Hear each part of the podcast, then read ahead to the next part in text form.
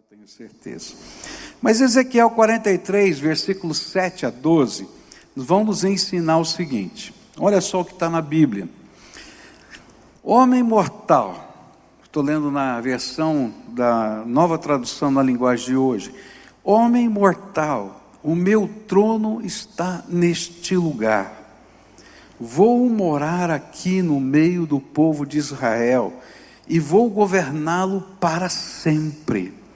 O povo de Israel e os seus reis nunca mais tornarão impuro o meu santo nome, adorando outros deuses, nem sepultando perto do templo os corpos dos seus reis.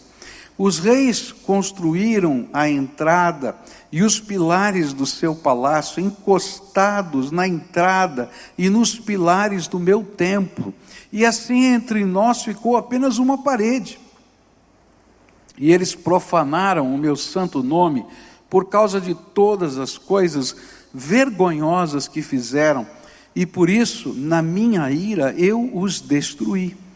Agora, eles que deixem de adorar outros deuses e levem para longe os corpos dos seus reis, se fizerem isso, eu viverei no meio deles para sempre. E o Senhor continuou: Homem mortal, Fale com o povo de Israel a respeito do templo, para que eles estudem a sua planta. Faça com que fiquem envergonhados por causa dos seus pecados. E se eles ficarem com vergonha do que têm feito, explique a planta do templo para eles, isto é, o seu modelo, as entradas, saídas, as formas, o modo como tudo está arrumado e todas as leis e regulamentos. Escreva todas essas coisas para que eles possam ver como tudo está arrumado e para que cumpram todos os regulamentos. Esta é a lei do templo. Todo o terreno que fica em volta dele, no alto da montanha, é santo e sagrado. Pai querido, nós, em nome de Jesus, nos apresentamos diante do Senhor como uma grande família. Parte dela está aqui nesse templo, parte dela está ouvindo pelas ondas do rádio, parte dela está lá em casa, assistindo pela internet, outros estão em outros países, em tantos lugares da terra. Mas nessa hora faz de todos nós, espalhados pela geografia e pela distância, um só povo. E que nesse momento o teu Espírito fale conosco, que o teu Espírito toque o nosso coração, que o Senhor revele a sua glória e que aquilo que o Senhor quer que aprendamos da tua palavra possa ser aplicado pelo teu Espírito Santo às nossas vidas. É aquilo que oramos no precioso nome de Jesus. Amém e amém. Nós temos estudado, né, eh, os versículos, ou melhor, os capítulos finais de Ezequiel, começando no capítulo 34, indo até o capítulo 48. E eu disse lá, logo no começo desse estudo, que a gente pode dividir o livro de Ezequiel em duas grandes partes. A primeira parte, onde ele tem um tema, a mensagem é: a glória do Senhor está indo embora. E a segunda parte, que é essa que nós estamos estudando, ele profetiza: a glória do Senhor vai voltar. E quando ela voltar, ele faz então promessas proféticas para esse tempo. E nós vimos então na primeira mensagem que a primeira promessa profética foi que quando a glória do Senhor volta, o que é impossível de ser restaurado é restaurado. Na segunda mensagem, a gente aprendeu que quando a glória do Senhor volta, o inimigo é derrotado. Na terceira mensagem, nós aprendemos que quando a glória do Senhor volta, há uma santa reação, porque nós começamos a viver a verdadeira adoração. E a verdadeira adoração é uma reação à presença gloriosa do Senhor na nossa vida. E agora, nessa quarta mensagem, o cerne dessa, promessa, dessa profecia, desse ensino, tem a ver com os detalhes da reconstrução do templo. Se você ler esses capítulos, você vai perceber que o cerne que está ali é Deus passando para o profeta como o templo vai ser reconstruído. E eu falei hoje de manhã que muitos estudiosos entendem que essa reconstrução desse templo que ele está falando aqui será o templo onde Jesus vai se assentar na sua volta. E esse templo que ainda não está pronto, que não foi construído ainda, mas que vai ser reconstruído ali na cidade de Jerusalém, para a volta do Senhor Jesus. E, mas também aprendemos que não adianta a gente ficar olhando os detalhes. Porque a gente não, não adianta ficar querendo pegar a profecia apocalíptica e tentando interpretar vírgula por vírgula, que a gente vai se perder nos detalhes. E aqui, o que está por trás dessa grande, é, desse grande, grande secção, é que quando a glória do Senhor voltasse, não apenas a adoração voltaria, como um sentido verdadeiro, mas a santidade do povo de Deus começaria a ser buscada voluntariamente. A santificação começaria a ser um valor dentro do coração daquele povo. E se você olhar então esses capítulos de 40 a 43, em todos aqueles detalhes, a santidade de Deus está sendo revelada e como o povo deveria reagir a esta santidade de Deus. E aqui eu posso destacar alguns processos da santificação que são revelados nesses três capítulos. E eu queria olhar para esses processos. O primeiro processo de santificação que esse texto vai apresentar para a gente, justamente nos versículos que nós lemos, é que a idolatria e a profanação passam a ser banidos do meio do povo por causa da presença de Deus, da glória do Senhor.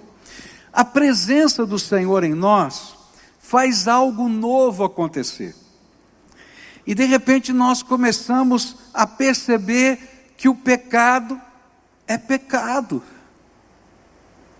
Que o pecado, mesmo que ele esteja misturado com uma fé super, superficial, é uma profanação da santidade de Deus.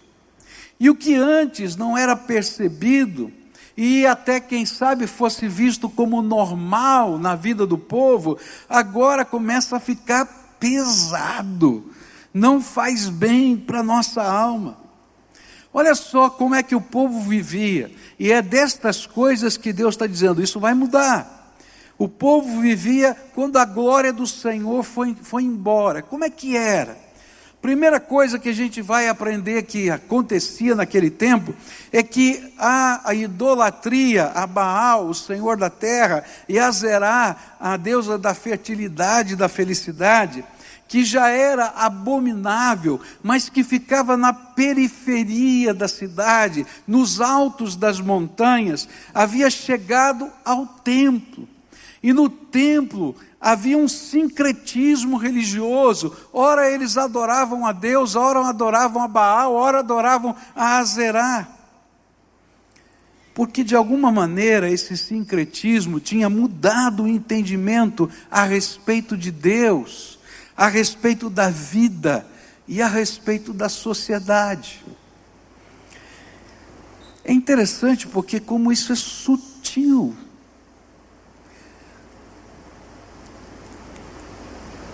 Tem um ditado popular que se você colocar uma rã numa água fervendo, ela pula e não morre. Mas se você colocar a rã dentro da água e começar a aquecê-la devagarinho, ela é cozida viva e não pula.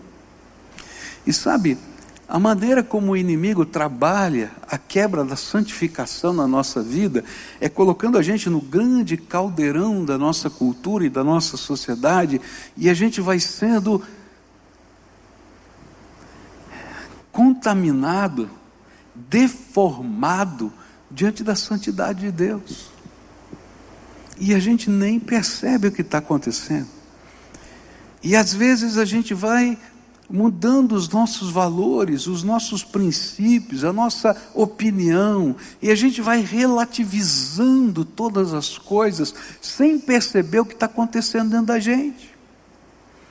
E o Senhor está dizendo: olha, quando a minha glória voltar, a minha glória é tão intensa, é tão poderosa, que vocês vão conseguir fazer distinção do que é santo e do que não é santo.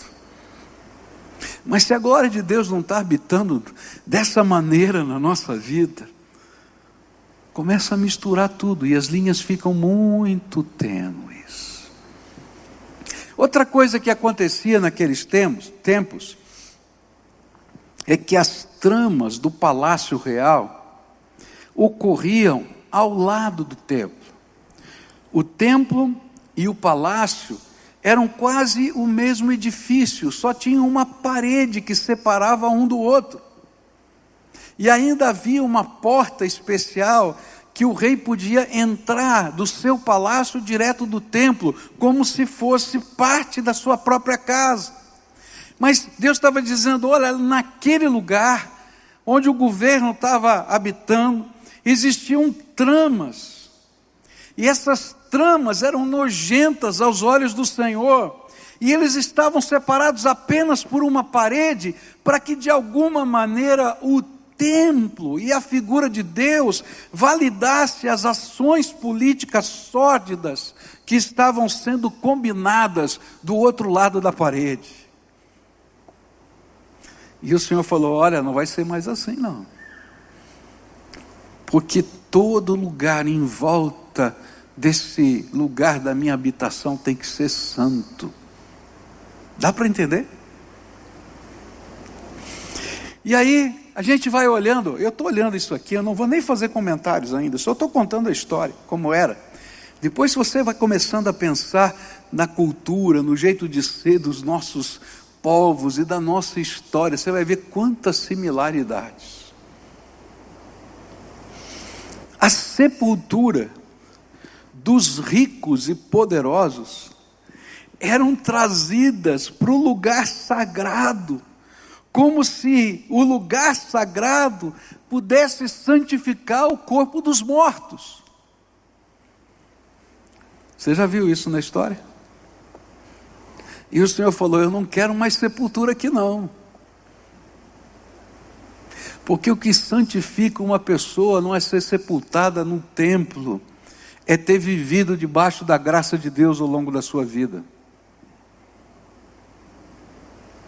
O que Deus está dizendo é que, na verdade, ao invés de santidade, havia podridão travestida de uma unção mentirosa. E aqui eu queria fazer um parênteses. Toma cuidado, porque todas essas estratégias de Satanás do passado continuam vigentes nos dias de hoje. Todas. As estratégias da cultura de fazer a gente ferver como uma rã dentro da água sem perceber que a gente está mudando os princípios e os valores, está acontecendo comigo com você todos os dias. As tramas políticas em nome de Deus continuam acontecendo como aconteciam no passado, de um jeito ou de outro. E não importa qual é a linha política, você vai encontrar os dois tentando, todas as duas, ou três, ou quatro, ou cinco linhas, tentando manipular e dizer: olha, esses aqui são os pastores, aqui são os líderes. Querido, nós temos um Senhor, e o Senhor é Jesus Cristo. E a igreja precisa ser a voz profética que critica a sociedade, seja de que lado for e nós não podemos estar tão envolvidos a ponto de ser contaminados, mas a ponto de ter um valor crítico, que é seja capaz de julgar as coisas à luz da palavra de Deus. As sepulturas. Bom, o que a Bíblia está dizendo é que não há como o Senhor permanecer em nós, no templo do nosso coração se não estivermos dispostos a fazer uma limpeza radical. E tudo que toma o lugar do Senhor ou entristece o Senhor precisa ser banido. E essa é a mensagem. Quando a glória do Senhor vem, naturalmente a gente começa a depor os nossos ídolos, os nossos valores que são desvalores, porque o Senhor começa a transformar a nossa maneira de pensar e viver. Uma busca intensa nasce no nosso coração da presença de Deus. E essa busca intensa faz com que a gente queira viver antes de qualquer coisa a glória do Senhor na nossa vida. Se você lembra dos dias da sua conversão, se você viveu uma conversão genuína, você vai lembrar que algumas coisas que você vivia e praticava antes da sua conversão, o Espírito Santo começou a dizer: escuta, você agora é meu filho. Isso não serve mais para você. E ninguém precisou dizer nada.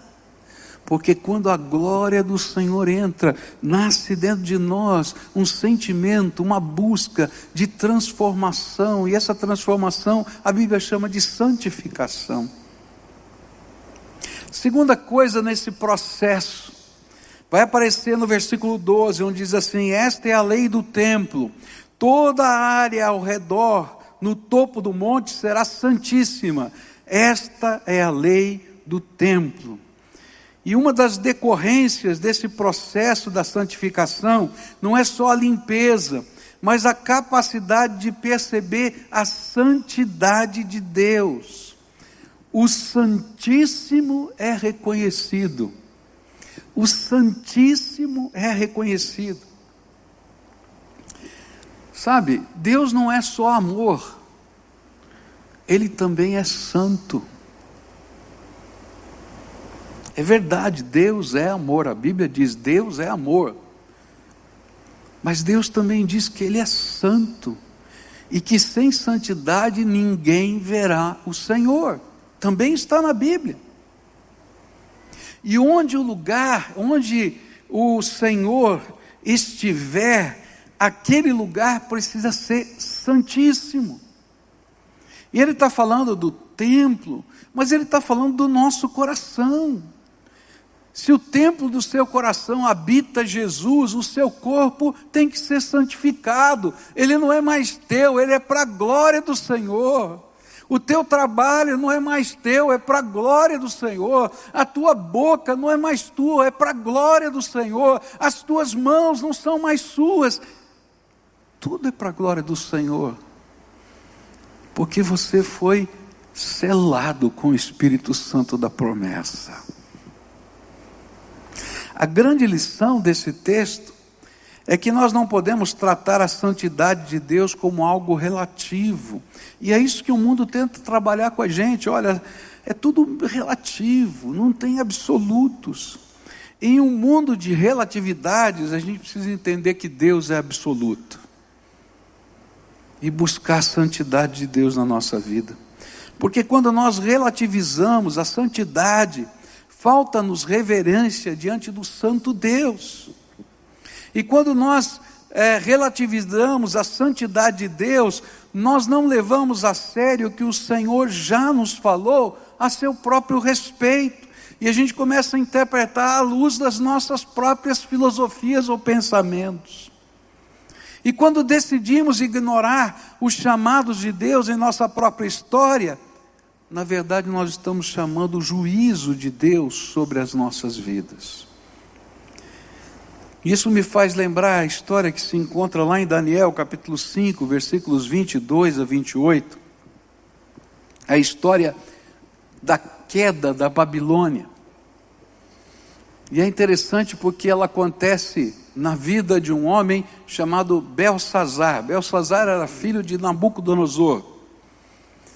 E a Bíblia vai dizer que esse menino viu coisas extraordinárias acontecer com seu pai.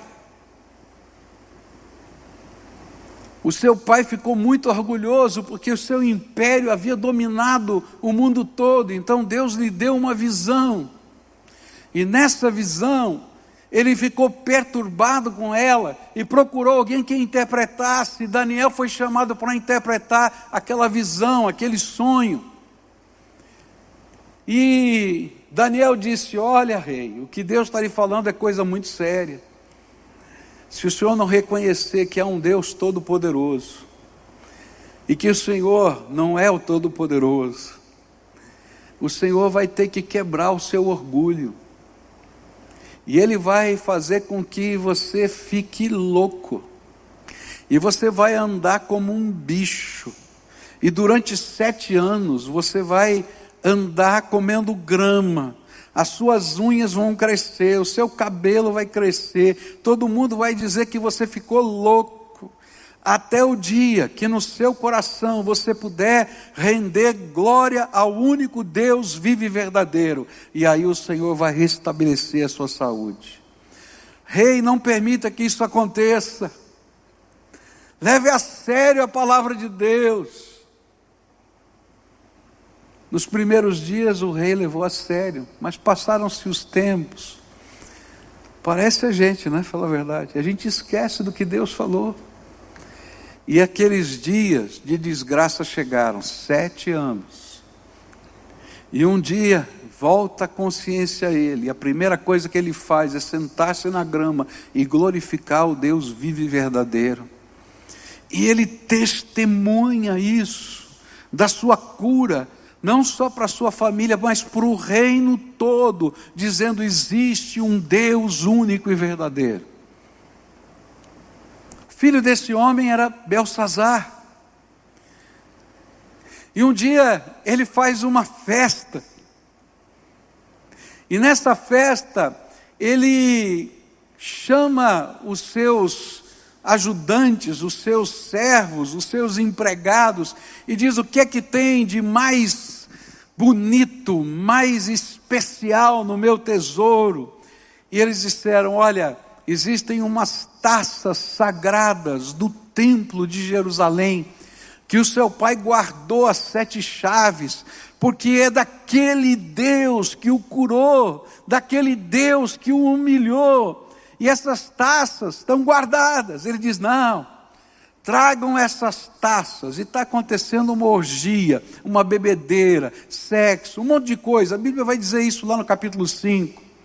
E aí, no meio dessa confusão, quando aquelas taças estão sendo usadas, e ele não reconhece a santidade de Deus, nem na vida do seu pai,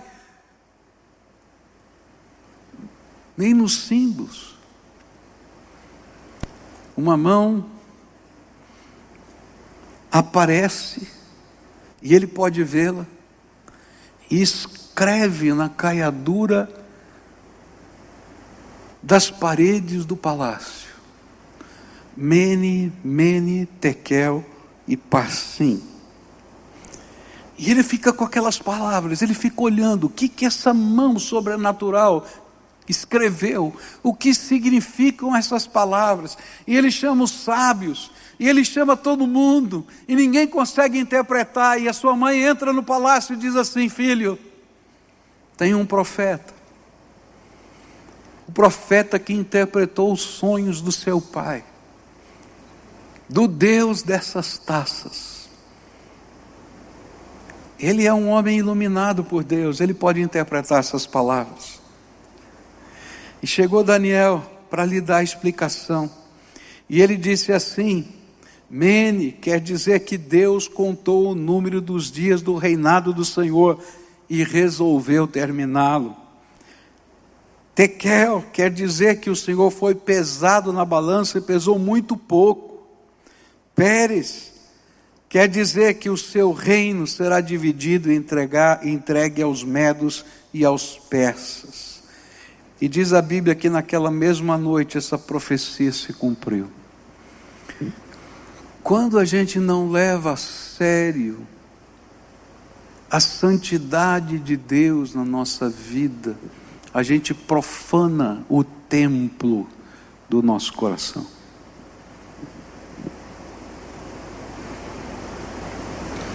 Porque a gente simplesmente não percebe que Deus é santíssimo.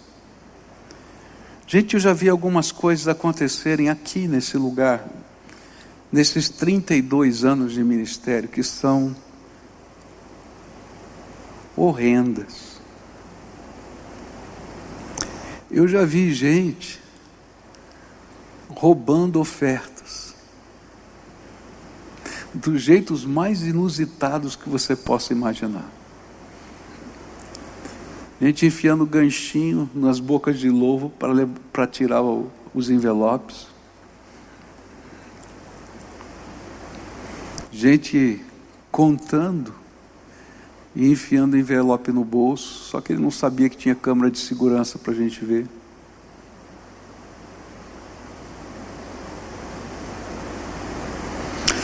Eu já encontrei, eu não, né? O pessoal aqui da igreja encontrou camisinhas usadas, lançadas nos recônditos da igreja.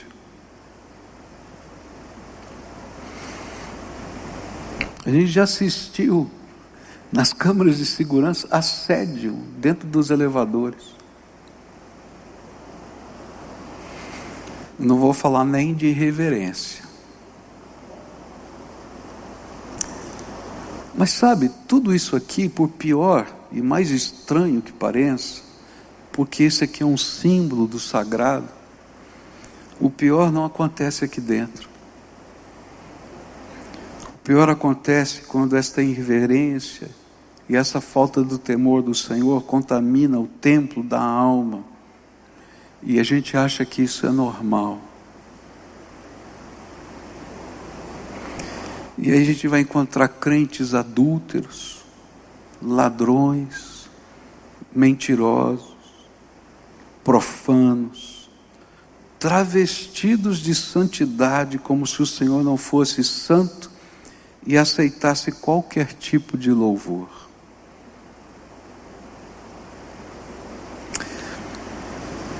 Quando essas coisas acontecem, a glória do Senhor vai embora. Mas quando a glória do Senhor volta, alguma coisa começa a mudar dentro da gente. Uma santa reverência enche nossa alma, porque Ele é santo. Queridos, se os serafins, e a palavra serafim quer dizer brilhante, refulgente, são os anjos da presença de Deus.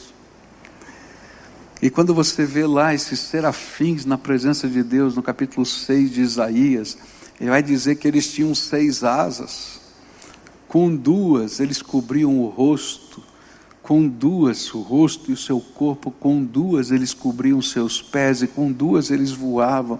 E sabe o que eles diziam na presença do Senhor? Santo, Santo, Santo é o Senhor.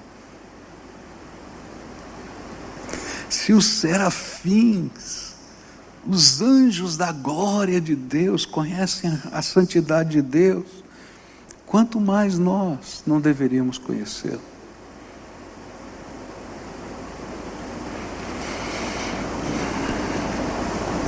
Enquanto a glória de Deus não volta para encher o templo do nosso coração, a nossa vida espiritual vai ser medíocre. E toda vez que a gente vive uma vida espiritual medíocre, queridos, a gente não chora os nossos pecados. Quanto tempo faz que você não chora os seus pecados, sentindo que eles machucam o amor de Deus por você.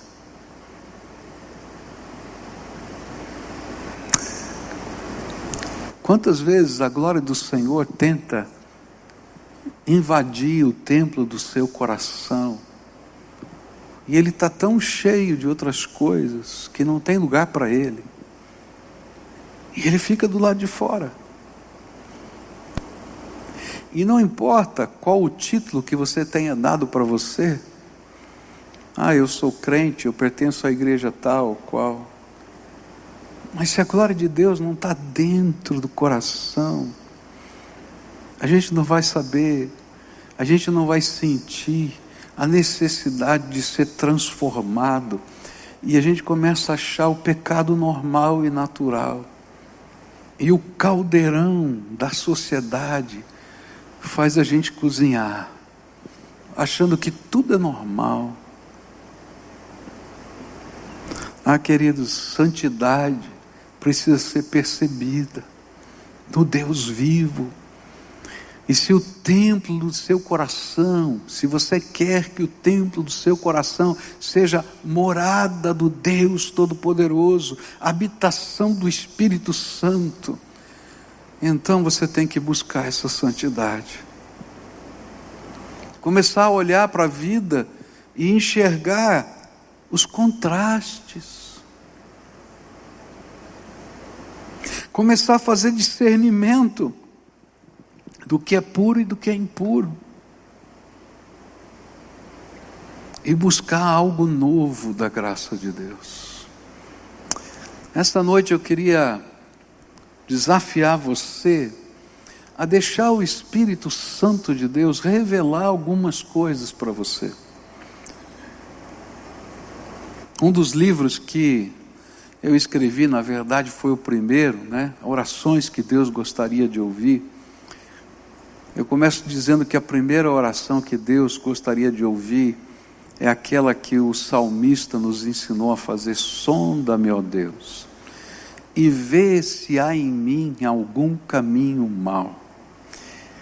E lá eu argumento dizendo o seguinte: por que a gente tem que pedir isso? Sonda, meu Deus, será que a gente não sabe os caminhos da vida? É porque de alguma maneira a nossa mente fica obscurecida por todas essas pressões do dia a dia e a gente deixa de discernir a santidade de Deus. Nessa noite eu queria desafiar você a fazer uma oração, Espírito Santo de Deus, me revela o que o Deus Todo-Poderoso está vendo em mim. Mostra para mim os detalhes do templo do meu coração. Nesse texto aqui, o Senhor vai dizer: olha, presta atenção nos detalhes da planta que eu estou mostrando para você. E é interessante que ele diz assim, nesse texto que a gente leu, ele vai dizer assim: se eles prestarem atenção, que eles fiquem envergonhados.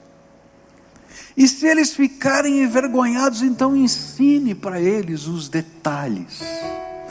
Para para pensar o que isso significa. É como se Deus dissesse assim: Olha, está vendo esse modelo aqui que eu estou dando para você? Esse aqui é uma, um modelo em 3D de aspectos da minha santidade. Para você ver. E aí o Espírito de Deus está dizendo para o profeta: mostra para eles. E quando eles enxergarem a minha santidade, refletida nesse modelo, que eles se envergonhem. Numa linguagem do Novo Testamento, eu diria que eles se arrependam. Senhor, não te agrada isso. E eu tenho brincado com essas coisas. Eu tenho brincado, como se fosse normal. E às vezes você até ouvindo uma mensagem como essa, o teu coração vai lutar e dizer: não, isso é um radicalismo absurdo. Então faz uma oração. Pede para Deus, sonda o meu coração e vê se há em mim algum caminho mal. E mostra para mim o que o Senhor está vendo. Agora toma cuidado, porque o Espírito Santo vai ouvir essa oração e vai começar a revelar. E sabe, quando Deus revela, não é para banir os seus filhos, mas é para curá-los, é para transformá-los é para poder prepará-los para algo melhor. Quando um pai mostra os erros do seu filho, na maioria das vezes, porque existem pais que também não, não agem corretamente, mas na maioria das vezes, não é para humilhar, não é para fazer sofrer, é para ajudar a construir um caminho melhor de vida para apontar que esse caminho é perigoso, faz mal. E quando Deus trabalha a santidade na nossa vida, Ele está dizendo: olha, fora da minha santidade, só tem desgraça. E se você for capaz de olhar para a tua vida, os caminhos que eram descaminhos produziram desgraça na tua vida. Mas quando o Senhor começa a restaurar, até a desgraça que a gente mesmo construiu, na misericórdia e na bondade de Deus, Ele começa a transformar em bênção, porque só Ele tem o poder de santificar aquilo que parecia ser insantificável e abençoar gente como a gente, que precisa de misericórdia e graça. Então hoje, eu quero desafiar você a fazer entregas ao Senhor. A Bíblia vai ensinar no livro de Romanos, capítulo 12, que a verdadeira adoração, o verdadeiro culto, não é uma liturgia, não é um acampamento, não é a gente estar tá numa igreja, é quando a gente coloca a nossa vida no altar como um sacrifício santo, vivo, que Deus tem alegria e prazer, porque Ele vai poder fazer reformas no templo do nosso coração, mudar nossa percepção de vida, de família, de trabalho, e sabe, graça de Deus vai acompanhando isso. Transformação vai junto. Então, se o Espírito de Deus hoje está falando com você, eu queria convidar você para a gente orar junto. E a gente vai fazer algo que a gente sempre fez, que paramos de fazer em função dessa pandemia, mas que eu creio que Deus quer que façamos de novo. Eu queria convidar você a deixar o seu lugar e vir aqui para frente numa oferenda uma oferenda de vida. O Senhor falou comigo, eu entendo, e eu estou colocando a minha vida no altar de Deus. E eu costumo dizer: vem com casca e tudo, porque a gente vai deixar no altar a casca. Né? E eu digo que a gente venha com casca e tudo, porque o povo de Deus às vezes é cascudo, tá? Se você estiver na tua casa nessa hora, para tudo que você está fazendo e se ajoelha do lado da tua cama, do lado do sofá que você está assistindo, porque Deus é digno de uma resposta. E não importa onde você esteja, Ele quer ouvir a tua resposta. Se você está dirigindo o seu carro e está ouvindo essa mensagem, encosta o carro no meio-fio agora, para tudo, para dizer: Senhor, eu ouvi a tua voz, eu quero responder a voz do teu espírito no meu coração. Eu quero colocar a minha vida e fazer entregas nas tuas mãos, Senhor, daquilo que o teu Espírito está falando comigo. E hoje Deus quer fazer alguma coisa tremenda, Ele quer pegar o templo que estava em ruínas, e Ele vai quebrar algumas paredes, Ele vai arrancar algumas coisas, mas Ele não vai deixar esse templo vazio, Ele vai encher com a glória do Senhor a tua vida. E quando a glória do Senhor entra, coisas novas acontecem. É tempo de libertação, é tempo de vitória, é tempo de salvação, é tempo de reconstrução, é tempo de avivamento. É isso que o Senhor está falando. O Senhor não mandou uma pandemia, ou não permitiu que uma pandemia viesse nesse mundo, simplesmente para a gente assistir. Ele está nos chamando para o maior avivamento que vai acontecer na face da terra antes da volta do Senhor Jesus. Eu não tenho dúvida disso. Porque Deus quebrou o orgulho humano nessa pandemia. Alguns imaginavam que a gente ia viver para sempre. E Ele está dizendo: olha, um bichinho microscópico que ninguém conhecia, que apareceu, não é? Numa mutação, é capaz de fazer o mundo parar. Eu sou o Senhor, eu sou o Senhor. É isso que ele está dizendo.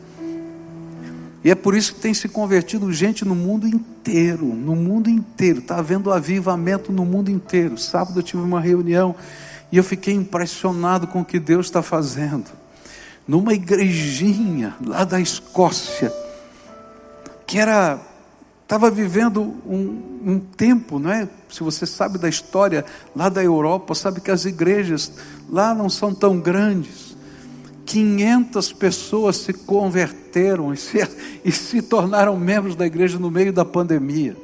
Numa igrejinha da Escócia. Deus está fazendo algo novo, gente. Deus está fazendo algo novo. Então agora nós vamos orar ao Senhor, tá bem? O que é que o Espírito Santo revelou para você quando você diz sonda, meu Deus? Então é isso que você vai começar a colocar no altar de Deus. Senhor, estas coisas que o Senhor me revelou, eu quero colocar. Dá nome para elas. Fala quais são. Como elas atingem a sua vida, de que maneira elas tocam você e como você fica aprisionado a elas. Talvez você tenha que dizer para Deus: Senhor, eu algumas vezes já tentei me libertar dessas coisas e não consegui. Porque essa não é uma obra da carne humana. E aí você vai pedir: Vem Espírito Santo de Deus e entra na minha vida de tal maneira que eu seja transformado e santificado. Vem Espírito, eu quero viver algo novo do Senhor. Eu quero sentir o teu toque, eu quero ver a tua glória, eu quero sentir a manifestação da tua graça, do teu poder sobre a minha vida.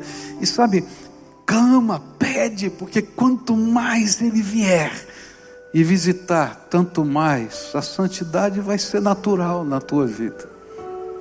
O que a gente tem que fazer é dar espaço para Ele dentro do nosso coração. Agora deixa eu orar por você. Pai querido, em nome de Jesus, aqui estão os teus filhos nesse culto presencial. E lá, Senhor, ajoelhados ao lado das suas camas, dos seus sofás, das suas cadeiras, estão aqueles que estão espalhados pelo mundo, estão nos vendo pela televisão, pela internet. Alguns encostaram o seu carro para ouvir a tua palavra, mas também para se colocar na tua presença. E eu quero te pedir agora, Senhor, em nome de Jesus, o teu filho, começa a fazer um milagre espiritual. Eu quero te pedir que as janelas do céu se abram e que o Senhor derrame da unção do teu Espírito Santo, e que a glória do Senhor invada esses corações, mas invada de uma maneira tão tremenda, mas tão tremenda, que eles não se contenham. Ó Pai, que eles possam estar tremendo, que eles possam estar, Senhor, é, chorando, que eles possam estar sentindo a manifestação do Senhor que nesse momento toda a algema de Satanás colocada sobre essas vidas, sobre essas famílias, sobre o pensamento, seja quebrada em nome de Jesus e que a glória do Senhor seja vista. Que as pessoas possam dizer: O que, que aconteceu com você? Teu rosto está diferente. E eles possam sorrir: A glória do Senhor está aqui. A glória do Senhor está aqui. Pai, quando eles entrarem nas suas casas, ou quando eles mudarem de cômodo, que a glória do Senhor os acompanhe. Quando eles saírem das suas casas, a glória do Senhor esteja com eles. Quando eles voltarem, que a glória do Senhor esteja com eles. E por onde eles passarem, os marcos da glória do Senhor se espalhem. Escuta, Deus, a nossa oração e abençoa, e abençoa, e abençoa. É aquilo que eu oro em nome de Jesus. Amém, amém. Agora todo mundo de pé, todo o povo de Deus de pé. E eu quero fazer o que a gente fez hoje pela manhã. Hoje pela manhã nós levantamos um clamor pelos filhos, tá? Pelos netos e eu desafiei aqueles que não têm filhos ainda, né, a crer que o Senhor vai abençoá-los e vai orar pela fé profeticamente por eles. Eu já falei num culto que eu tenho muito temor do que vai acontecer depois da pandemia, porque as crianças não têm podido estar conosco. Eu quero orar por elas. Mas eu quero não só orar pelas crianças, eu quero orar pelos jovens, pelos adolescentes, pelos adultos, pelas pessoas significativas da nossa casa, que onde quer que elas estejam, elas sejam visitadas pelo amor de Deus, pelo poder do Senhor. Tem muita gente afastada do Evangelho, Talvez você conheça alguém afastado do Evangelho. Vamos orar por essa pessoa, porque Deus é poderoso para ir buscar aquela centésima ovelha que está afastada, não é verdade? Tem alguém que está aqui que já esteve afastado e agora está de volta na casa de Deus? Levanta a mão só para eu ver. O Senhor não pode trazer? Pode. A gente vai colocar essas pessoas diante do Senhor. Tem alguns que estão frios, não é verdade? Estão lá morno. E a gente vai orar por eles, tá? Se você está com os seus filhos pertinho de você, bota a mão na cabeça deles. Pode fazer isso porque é da mesma família, não tem problema, tá? Senão vai dizer, não, olha só, não, só coloca a mão se for da sua própria família, você mora na mesma casa, tá? Coloca a mão lá, tá? E ora, nós vamos pedir a bênção de Deus. E quando você estiver pedindo a bênção de Deus, não pede coisa pequena, não, pode pedir coisa grande, poderosa, grandiosa. Se tem filhos que os pais não são convertidos, ore por eles agora. Talvez o Senhor trouxe você como homem de paz, como uma mulher de paz, para que toda a família seja transformada. Eu estava conversando com uma pessoa essa semana e essa pessoa então me falou: agora só falta um. Toda a minha casa já veio, só falta um. Só falta um. E vai chegar aquele um também, em nome de Jesus. Você concorda? A gente vai orar. Então agora levanta um clamor e abençoa, abençoa essa gente, em nome de Jesus. Pode abençoar. Sabe, quando a gente busca a santidade de Deus, a glória de Deus, Deus nos dá graça para ministrar na vida dos outros. Então abençoa abençoa. Pede para Deus abençoar, para Deus derramar graça, para Deus derramar poder. Fala do futuro. O que é que você está sonhando que Deus faça nessas vidas?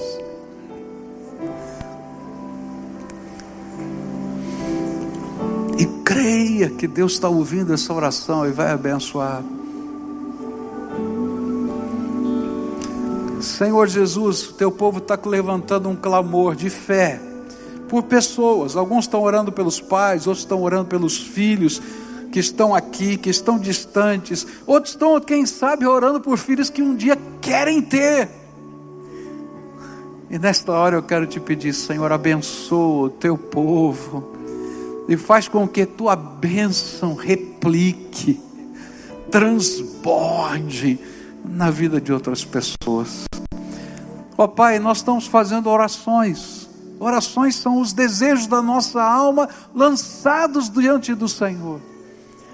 Mas eu quero te pedir que o Senhor transforme as orações em palavras proféticas. O homem não pode fazer isso, mas o Senhor pode pegar uma oração e dizer: Eu aprovo. E do teu trono dizer: Vai acontecer e então elas deixam de ser uma oração e se tornam uma palavra profética. Então, Senhor, nós te pedimos do teu trono, diz: Eu aprovo, eu abençoo. E que essas coisas estejam acontecendo agora, na vida de tanta gente, espalhado pela face da terra, onde quer que essas pessoas estejam, e que nós possamos ouvir os ecos do teu amor e da tua misericórdia. Louvado seja o nome do Deus vivo que está no meio do seu povo. Louvado seja o Santo, Santo Senhor. Louvado seja porque tu estás aqui conosco. É aquilo que oramos em nome de Jesus. Amém e amém. Amém. Agora canta essa canção louvando ao Senhor de todo o coração.